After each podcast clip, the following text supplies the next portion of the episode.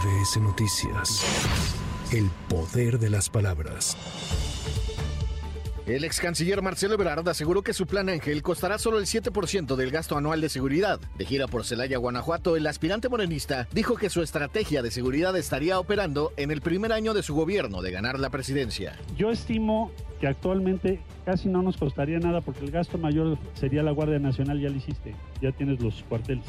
Tenemos 23 sistemas de cámaras de 32.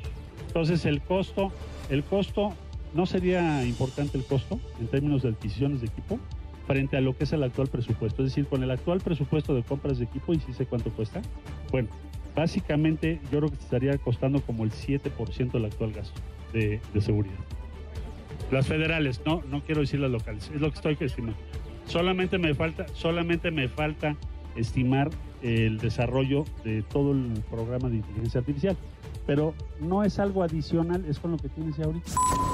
La ex jefa de gobierno Claudia Sheinbaum llamó a los morenistas que la apoyan en distintas entidades del país a bajar los espectaculares que han contratado para promoverla. A su llegada a Campeche, la científica respaldó la petición que les hizo al respecto el presidente López Obrador a las corcholatas, al tiempo que consideró que la mejor forma de promocionarse es con trabajo en territorio. Tiene razón, yo voy a hacer un llamado para que se bajen los espectaculares. En nuestro caso, pues son muchos compañeros en los, en los estados que pues nos quieren ayudar y han subido espectaculares, pero vamos a hacer un llamado para que se bajen los espectaculares, para que pues sea más bien principalmente territorio.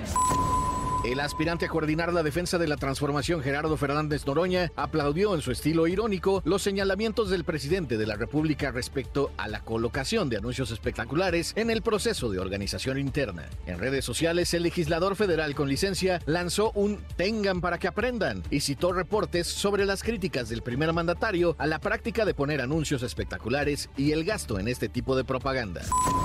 El dirigente nacional de Morena, Mario Delgado Carrillo, criticó que el frente opositor haya pedido a José Ángel Gurría que se encargue de su proyecto para el país, cuando es inevitable recordar que él fue el responsable del Fobaproa, que aún sigue pagando el país, así como de una intensa crisis económica. Pues es curioso, aunque hay que reconocer la congruencia de la oposición, que hayan elegido a José Ángel Gurría. Me parece que es un símbolo de lo que le quiere proponer la derecha a nuestro país regresar al pasado, regresar al privilegio de unos cuantos con cargo a la mayoría.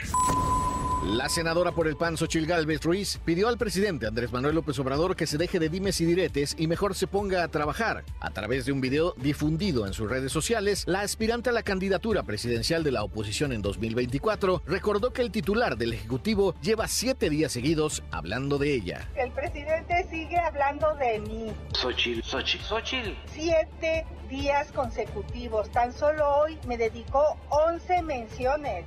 Señor presidente, déjese de dimes y diretes. Se le está acabando el tiempo y no le va a poder cumplir a los mexicanos.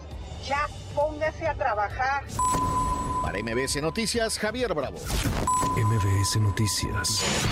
El poder de las palabras.